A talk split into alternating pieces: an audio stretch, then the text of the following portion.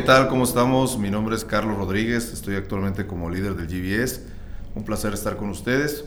Hoy vamos a hablar sobre lo que es la cadena de suministro. Eh, es, es, muy importante que cuando uno está eh, operando, trabajando en, en, una cadena de suministro, entender a detalle qué significa cada uno de estos leemos mucho, hablamos sobre logística, hablamos sobre cadena de suministro, pero si vas a trabajar en una empresa que se dedica a esto, es bien importante, no importa qué función tengas, una función administrativa, una función operativa, entender y conocer cuál es el estado actual de la cadena de suministro y de eso vamos a hablar el día de hoy. ¿no? Eh, primeramente, eh, la cadena de suministro está formada por, por siete procesos logísticos que son muy relevantes. Vamos a arrancar primero hablando del diseño, el diseño de la cadena de suministro. Este diseño lo que nos invita a decir es dónde deben de estar mis almacenes, dónde deben de estar mis rutas, cómo tengo que estar llegando de cada punto a cada punto para asegurar que llego a mi cliente final. Después tenemos el segundo proceso que es la planeación.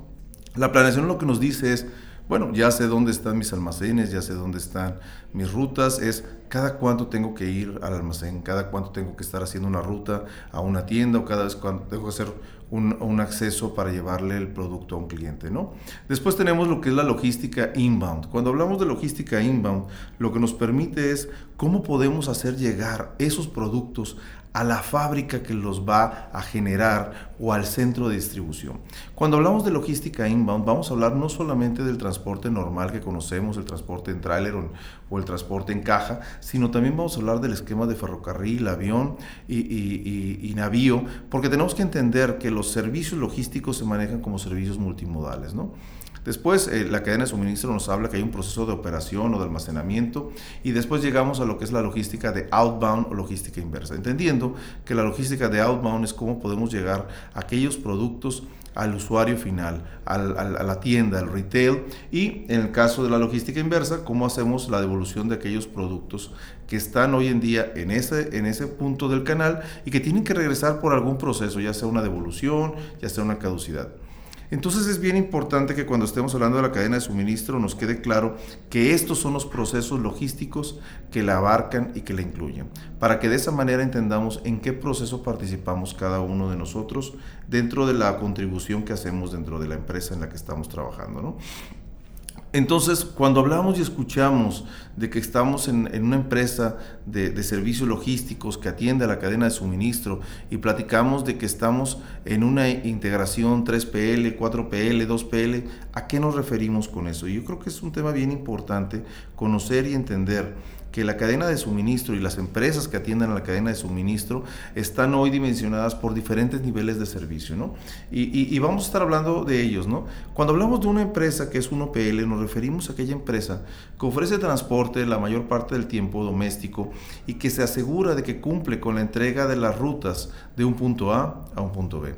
Es un servicio totalmente transaccional y que se ofrece y que es muy relevante hoy en día para poder hacer llevar los productos pero la integración con el cliente es pequeña. De ahí vamos a ir hablando a lo que se llaman empresas 2PL, que son empresas que no solamente distribuyen el producto, sino también pueden almacenarlo. Este almacenaje ayuda precisamente a una integración con el cliente, ya que al tener el producto y conocer los puntos de entrada y de salida, se pueden ofrecer transportes tanto de inbound como de outbound. De ahí llegamos a las empresas 3PL, entendiendo que la palabra 3PL nace del concepto en inglés Third Party Logistic, que nos habla de un esquema de outsourcing logístico.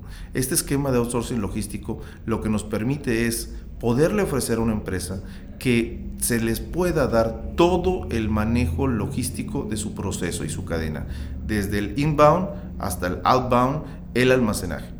¿Cuál es lo que no se ofrece en este modelo? Lo que es la planeación y el diseño completamente. ¿Y por qué? Porque precisamente ese es el gran diferenciador con el 4PL. Las empresas de logística y que ofrecen servicios logísticos 4PL, su gran diferenciador es que tienen la capacidad de tanto conocer a la empresa a la que se le da el servicio logístico que pueden incidir inclusive en la producción, en la distribución, en la planeación. Un ejemplo, si yo conozco que todos los días hace falta algún producto lácteo en alguna tienda y todos los días voy, todos los días voy y veo que siempre se acaba antes de que yo llegue, yo puedo tener la capacidad de influir en la empresa para que se cambie la ruta o se cambie la producción para asegurar que ese producto esté.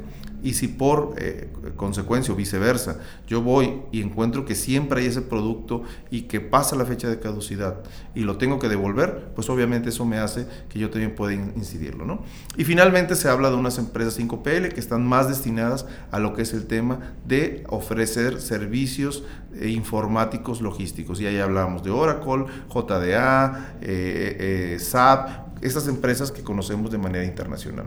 Entonces, Entendamos que hay estos procesos logísticos, entendamos qué es lo que nos ofrece la cadena. Es importante saber en qué parte de la cadena estamos y sobre todo en qué tipo de empresa estamos. 1PL, 2PL, 3PL o 4PL. Actualmente las principales empresas logísticas ofrecen servicios de manera global.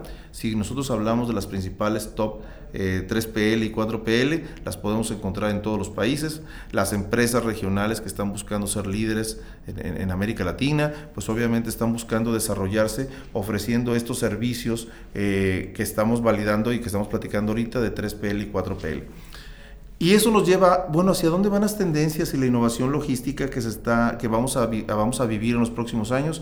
Vamos a hablar de entregas en drones, vamos a hablar de la impresión 3D, vamos a hablar de la realidad aumentada. Cada vez más las empresas eh, de servicios logísticos están buscando ofrecer a sus clientes muchos mejores procesos, mucha mejor tecnología.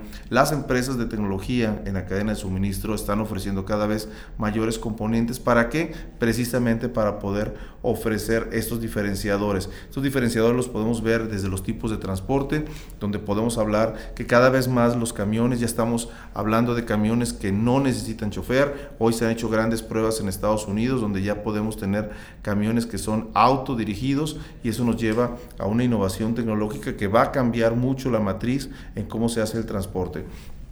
Cada vez más los esquemas de avión que están cambiando. El avión es un excelente transporte para poder llevar las mercancías en corto tiempo, pero obviamente su costo es muy alto. ¿no? También hay una gran evolución en el tema del transporte aéreo. El transporte naviero, cada vez con la incorporación de los mercados en China y la producción, se ha vuelto un proceso mucho más importante, no solamente tanto para el transporte eh, que conocemos hoy eh, interoceánico, sino también como el cabotaje, que es el poder llevar. Hay grandes, eh, ahora que nosotros también estamos en, Brasil, hay gran oportunidad de aprovechar los ríos para poder transportar productos y servicios que llegan a las comunidades que de otra forma no podríamos llegar.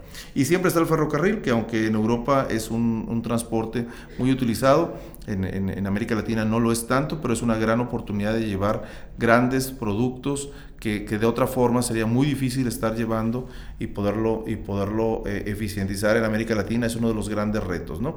Entonces, Estamos hablando de la cadena de suministro, estamos hablando de los tipos de las compañías que, que, asisten hoy a la cadena de suministro, estamos hablando también de lo que son los tipos de transporte y hacia dónde van estas tecnologías y estas tendencias y entender que es bien importante sobre todo cómo se pueden ofrecer mejores servicios que vayan de la mano con lo que se está buscando en las compañías y la forma en la que queremos entrar. Cada vez más la entrada del e-commerce, cada vez la personalización de los clientes exige que las empresas de soluciones logísticas exige que tengan mucho mayor innovación.